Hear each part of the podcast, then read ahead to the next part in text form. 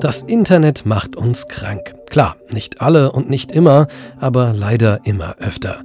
Denn manchmal können soziale Medien dafür sorgen, dass wir uns in unserer Haut überhaupt nicht mehr wohlfühlen.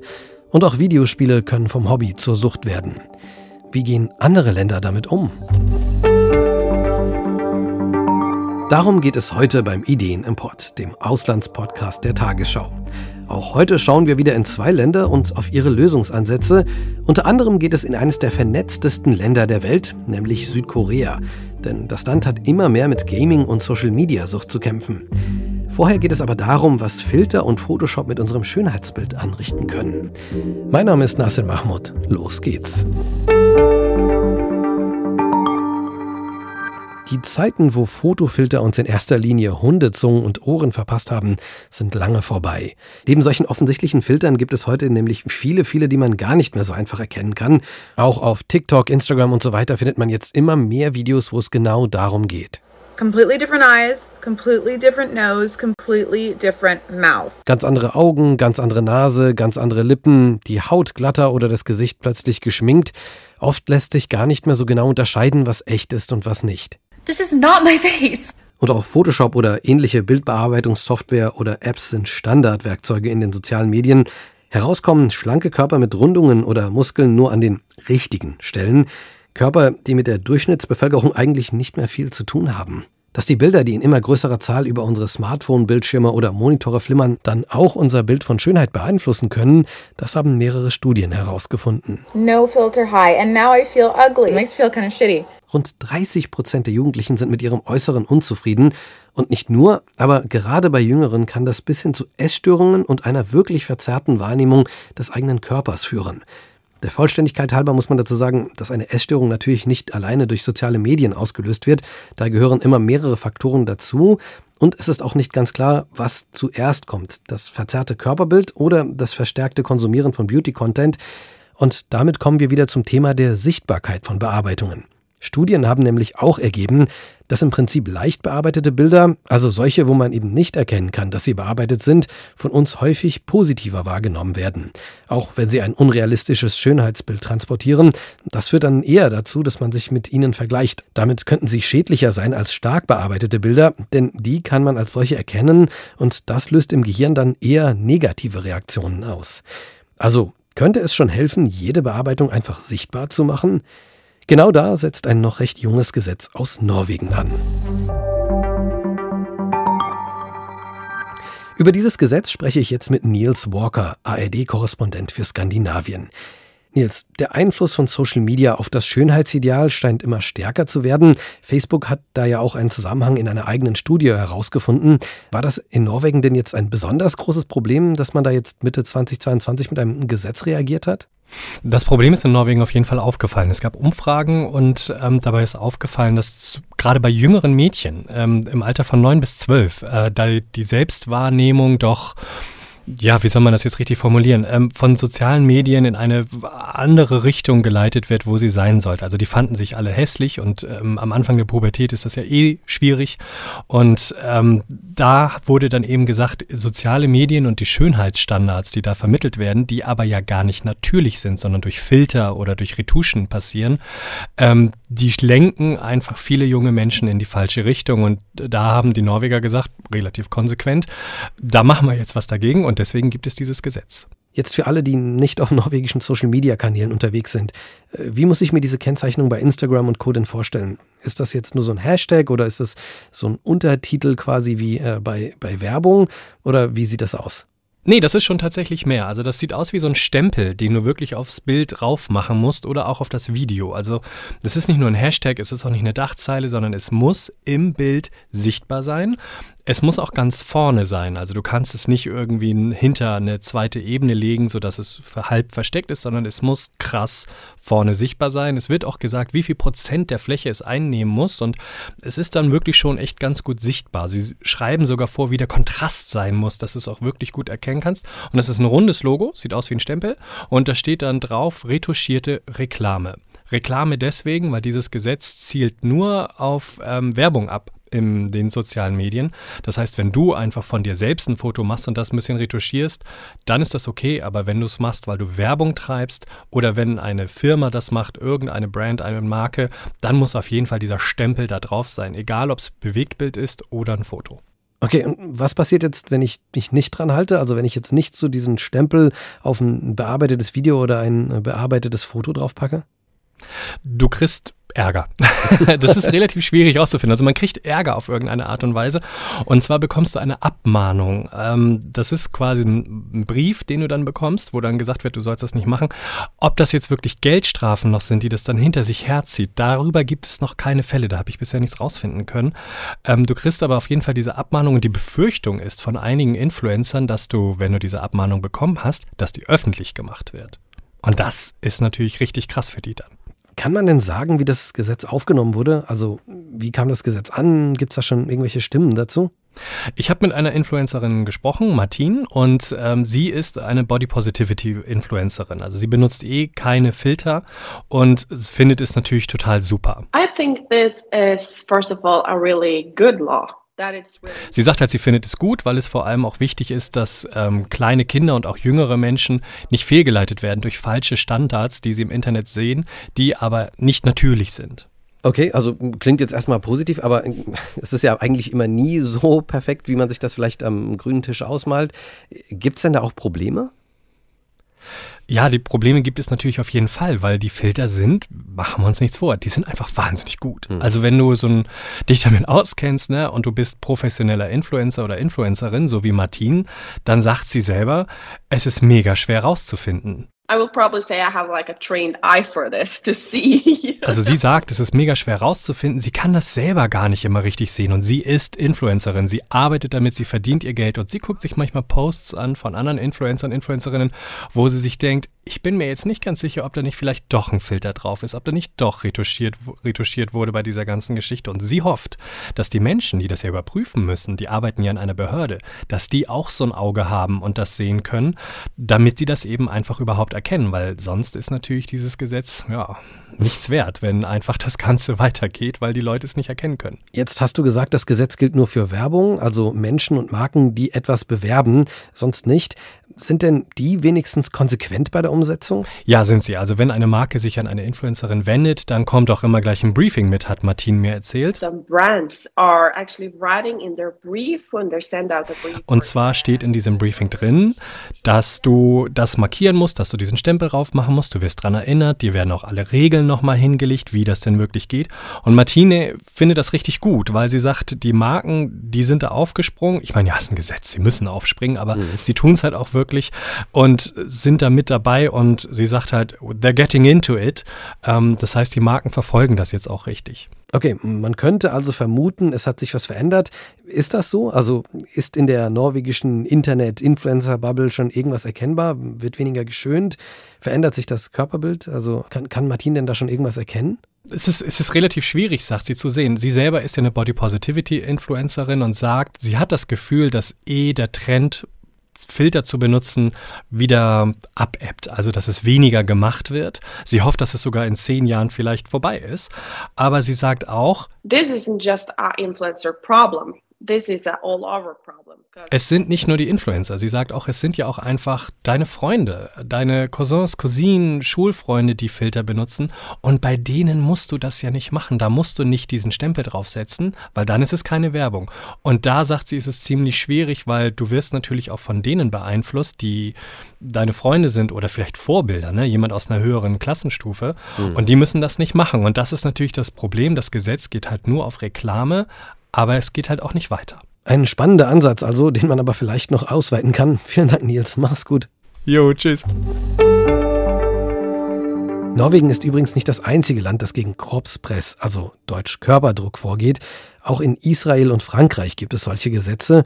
Auch dort muss angegeben werden, wenn Werbebilder bearbeitet werden. Ansonsten drohen unter anderem Geldstrafen. Jetzt sind Schönheitsideale nicht das Einzige, was sich negativ auf die mentale Gesundheit auswirken kann. Social-Media-Plattformen können ja auch zur Sucht werden und das gilt auch für Videospiele. Während Videospielen früher ja eher ein negatives Image anhaftete, ist das Hobby ja heute viel eher in der Mitte der Gesellschaft angekommen. Immer mehr Leute spielen. Leider nimmt das bei einigen aber ungesunde Maße an. Wenn man Studien in Deutschland hochrechnet, könnten zwischen 1,6 bis 3,3 Millionen Menschen Videospiele süchtig sein. Die Pandemie hat das wie bei allen Suchterkrankungen leider noch verstärkt. Und auch hier sind jüngere Menschen besonders stark betroffen. Laut einer Studie der DAK Krankenkassen gelten nämlich ganze 15,4 Prozent der Minderjährigen als sogenannte Risikogamer. Das heißt, sie könnten in eine Sucht verfallen mit Folgen wie Entzugserscheinungen, Kontrollverlusten oder Gefährdungen für sich und andere. Eines der Länder, in dem nicht nur die Digitalisierung des alltäglichen Lebens sehr weit fortgeschritten ist, ist Südkorea. Wir schauen da ja gerne immer hin, um zu sehen, wie es bei uns vielleicht in ein paar Jahren aussehen könnte. Und in Südkorea existiert auch eine der aktivsten professionellen E-Gaming-Szenen der Welt. Viele Topspieler kommen dorthin. Dort sind auch die sogenannten PC Banks sehr verbreitet, also im Grunde Cafés für Computerspieler. Die hören sich zum Beispiel so an. Anders als an einem üblichen Café hört man hier also weniger Gerede, sondern vor allem das Klicken und Klackern von Tastaturen und Mäusen äh, von diesen vielen Rechnern, die hier nebeneinander stehen. Und in Südkorea gibt es zunehmend auch ein Problem mit gaming-süchtigen Menschen. Entsprechend hat das Land schon einige Ansätze versucht. Darüber spreche ich jetzt mit Katrin Erdmann, die ARD-Korrespondentin unter anderem für Südkorea ist. Hallo. Hallo. Katrin, bevor wir direkt zum Thema Sucht kommen. E-Gaming, also Videospiele und das Online-Spielen auch als Wettbewerb, ist ja richtig groß in Südkorea. Wie ich schon sagte, viele der besten Spieler der Welt kommen aus dem Land. Aber warum eigentlich? Also es ist so, dass das ganze äh, Land sehr technisch affin ist. Also es gibt eine große Bereitschaft äh, für solche Neuerungen etc. Und das ist äh, sozusagen eine ganze Branche, die auch floriert. Also ähm, das hat halt einen ganz großen Stellenwert. Das ist auch ein ganz wichtiger Industriezweig. Das hat sich ja über Jahre eigentlich aufgebaut und es gibt ja richtige Contests. Es gibt ähm, vor allen Dingen Wettbewerbe, bei denen man eben sehr viel Geld verdienen kann. Und natürlich muss man sagen, die meisten sind ja ganz junge Leute und die erhoffen sich natürlich da auch eine riesige Karriere von. Und das ist natürlich ein Problem, wenn man versucht, äh, von etwas wegzukommen, wo man aber doch andererseits weiß, okay, da könnte ich aber ganz viel Geld verdienen. Und wenn man dann sieht, oh, denn da gibt's ja welche, die haben jetzt zwar ordentlich trainiert ähm, und Tag und Nacht so mehr oder weniger, aber jetzt sind die total reich. Ne? Das äh, ist schon ein bisschen schwierig. Gibt es denn konkrete Zahlen? Also wie viele Menschen in Südkorea spielen denn? Äh, laut Spielweißbuch 2022 haben 75 Prozent der Südkoreanerinnen und Südkoreaner zwischen 2021 und 2022 gespielt. 32 Prozent davon zwei bis drei Tage und immerhin noch fast 18 Prozent nahezu täglich. Ich finde das ganz schön viel. Also daran sieht man schon, dass das in einer bestimmten ähm, Alterskohorte ähm, doch eigentlich so zum Alltag auch äh, dazugehört im Prinzip. Wir schauen ja nach Südkorea, weil es dort Ansätze gibt, eine Sucht zu verhindern, obwohl da so intensiv gespielt wird. Ist das denn so ein großes Problem dort mit der Gaming-Sucht? Also vielleicht muss man erstmal kurz klären, wenn man überhaupt von überhaupt einer Sucht spricht. Also ich habe mir das mal von einem Psychiater in Seoul erklären lassen, der hat gesagt, dass äh, man spricht dann von einer Sucht, wenn man bestimmte Symptome erkennt. Also zum Beispiel hat man keinen Hunger, man hat dauerhaft schlechte Laune, man hat keine Lust auf Sex. 1,6 Prozent der Bevölkerung waren 2020 hochgradig spielsüchtig. Dieser Anteil soll wohl jetzt gestiegen sein auf etwa drei Prozent. Aber man muss auch das ein bisschen vielleicht mit Vorsicht genießen, denn man darf nicht vergessen, es war Corona mhm. und äh, viele Leute waren eben auch die ganze Zeit zu Hause. Und das kann das natürlich nochmal tatsächlich ein bisschen potenziert haben. Okay, also trotzdem, in jedem Fall ist da ein deutlicher Anstieg an Gaming-Süchtigen zu bemerken. Wie wirkt sich das denn dann auf die Betroffenen aus? Ja, das habe ich mir eben von äh, diesem Psychiater, mit dem ich mal gesprochen hatte, Lee Jae-won, äh, erklären lassen. Ich habe ihn gefragt, ähm, was er dann äh, dazu sagt, welche Konsequenzen das hat. Also er sagt einfach, dass diese Dauerstimulation zu einer Abhängigkeit äh, führt und ähm, die Wahrnehmung ist dann wesentlich ausgeprägter als andere Teile des Gehirns und das äh, führt einfach dann dazu, dass was ich eben schon gesagt hatte, ne, dass man weniger motiviert ist, andere Dinge zu tun, also ich sag mal auf sich Acht zu geben im Großen und Ganzen. Ne? Und das fällt dann auch schwerer, mit Problemen umzugehen. Und natürlich, wenn man äh, sich nochmal die Altersgruppe anguckt, dann kann sich das natürlich negativ auf die schulischen Leistungen auswirken. Okay. Um das zu verhindern, wurden in Südkorea ja verschiedene Ansätze probiert, also Wege, wie vor allem junge Menschen vor einer Sucht geschützt werden sollen. Äh, welche waren das denn? Also, also es gab ein Gesetz, das äh, Spielen zunächst verboten hat. Das wurde dann aber wieder aufgehoben. Das ist Gesetz, kennt vielleicht der ein oder andere oder hat schon mal davon gehört. Das heißt also Cinderella-Gesetz. Äh, einfach gesagt können die Eltern dann bestimmen, wann ein Kind spielen darf. Und für manche Spielehersteller ist es dann verpflichtend und für manche nicht. Und dann gibt's hier diese PC Banks. Das sind so Spielercafés und denen war ich auch mal. Und ähm, da ist das so, dass äh, jetzt unter 18-Jährige nur noch bis 22 Uhr dort sein äh, können. Alle anderen äh, können dann ja auch rund um die Uhr sich dort aufhalten. Und das wird auch relativ äh, streng kontrolliert, sowas. Kurz nochmal zu dem Cinderella-Gesetz. Das wurde ja wieder aufgehoben, hast du gesagt. Das Gesetz hatte ja Alterskontrollen verpflichtend eingeführt in Online-Spielen und unter einem bestimmten Alter durfte man nachts einfach nicht mehr spielen. Eltern mussten das Online-Spielen dann auch freischalten. Klingt jetzt eigentlich erstmal recht ausgefeilt. Warum wurde das Gesetz denn trotzdem kassiert? Naja, es äh, wurde schon gesagt, dass dieses ganze äh, System so ein bisschen kritisiert wird, weil nicht die, die Spielzeit äh, wirklich eingeschränkt wird. Also wenn jetzt die Eltern vielleicht nicht so genau drauf gucken, weiß man nicht genau. Und überhaupt, ähm, dass man das komplette Gesetz wieder zurückgenommen hat und das ja nochmal so ein bisschen differenzierter ausgelegt hat, weil man ja damit natürlich die Spieleindustrie schützen wollte. Also da stehen ganz konkret natürlich wirtschaftliche Interessen dahinter, denn die setzt ja Milliarden um.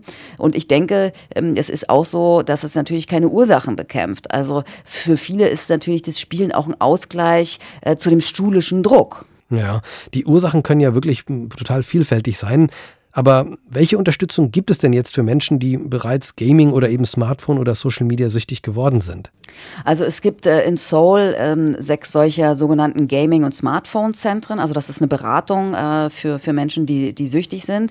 Äh, der Psychologe, mit dem ich gesprochen hatte, der setzt so auf eine Mischung aus Medikamenten, Psychotherapie und ähm, Neuromodulation. Bei letztem wird dann so ein Magnet an die verkümmerten Gehirnzellen gehalten und das hört sich dann so an. Okay, ich höre jetzt Stromstöße, irgendwie klingt das elektrisch. Was genau passiert denn da? Der Psychologe Lee Jae-wong hat dazu gesagt, also man versucht durch diese Stromschläge das Gleichgewicht im Gehirn wiederherzustellen.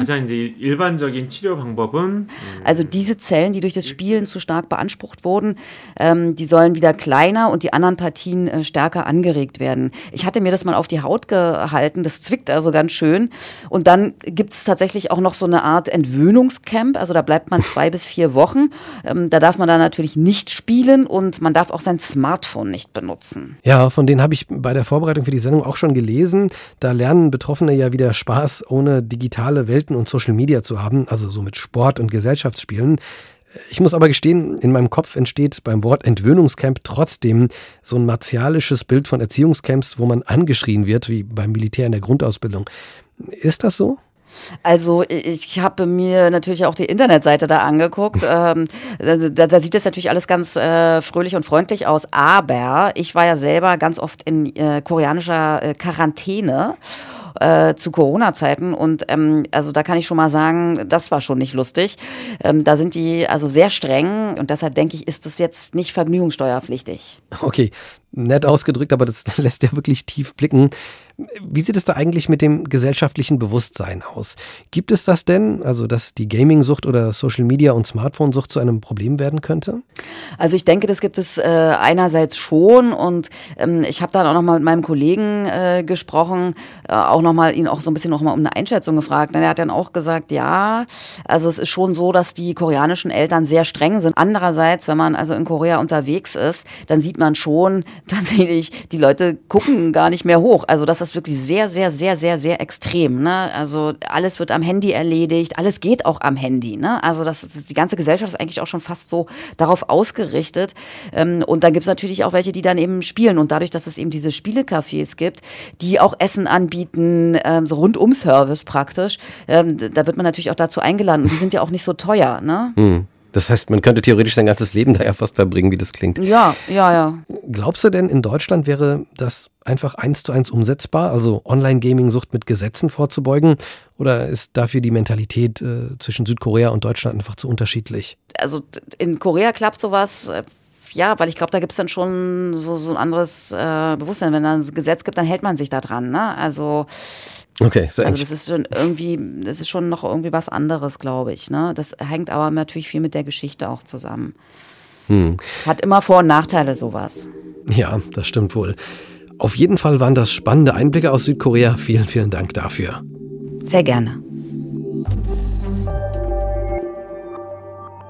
Also eine gesetzliche Regelung, um Jugendliche nachts aus dem Online-Gaming auszusperren, wurde in Südkorea wieder gekippt. Da stecken wohl auch wirtschaftliche Interessen dahinter. Aber seien wir realistisch. Es gibt kaum digitale Sicherheitsmaßnahmen, die nicht von findigen Jugendlichen sowieso überwunden werden können. Und auch in Südkorea soll es Fälle von Identitätsdiebstahl gegeben haben. Und wenn Eltern das Spielen freigeschaltet haben, ohne da Grenzen zu setzen, können Gesetze natürlich auch nur schwer greifen. Aber man kann trotzdem etwas mitnehmen aus dem Land. Denn so digitalisiert wie Südkorea ist, kann das Land uns zeigen, wo die Reise hingehen könnte. Im positiven wie aber auch im negativen. Die Fälle der Gaming-Suchterkrankungen haben während der Pandemie sichtbar zugenommen, auch wenn jetzt die Fallzahlen insgesamt noch nicht exorbitant hoch sind. Aber in der Gesellschaft scheint es auch ein Bewusstsein dafür zu geben, dass hier ein Problem heranwachsen kann. Die Regierung bemüht sich deshalb um Beratungsangebote für Menschen, die ohne Social Media und Online-Gaming nicht mehr so richtig leben können. Und das scheint zu klappen, ohne dass gleich wieder auf Online-Gaming oder Videospiele allgemein eingekloppt wird, als wären das Ausgeburten der Hölle. Im Grunde könnte Südkorea uns zumindest als warnendes Beispiel dienen. Es zeigt ja, wie wichtig Medienkompetenz ist. Denn auch bei uns geht der Trend zu mehr Bildschirm und Smartphone. Eine vorurteilsfreie Sensibilisierung könnte in Deutschland helfen, einen gesunden Umgang mit sozialen Medien und Videospielen zu finden. Ob wir jetzt auch regelrechte Entwöhnungscamps brauchen, kann ich ehrlich gesagt schwer einschätzen. Das Konzept klingt erstmal nicht so schön, aber auch bei anderen Suchtmitteln gibt es ja den Ansatz des kalten Entzugs und strenge Regeln. Und auch die Therapie mit Magnetismus und Stromstößen klingt erstmal gruselig, aber das scheint ja wirklich ein Ansatz zu sein, der recht erfolgreich in der Medizin verwendet wird, um verkümmerte Hirnregionen wieder zu stimulieren. Das müssen aber letztendlich natürlich Mediziner bewerten. Die Therapie scheint aber ohnehin nur eine Lösung zu sein für wirkliche Extremfälle.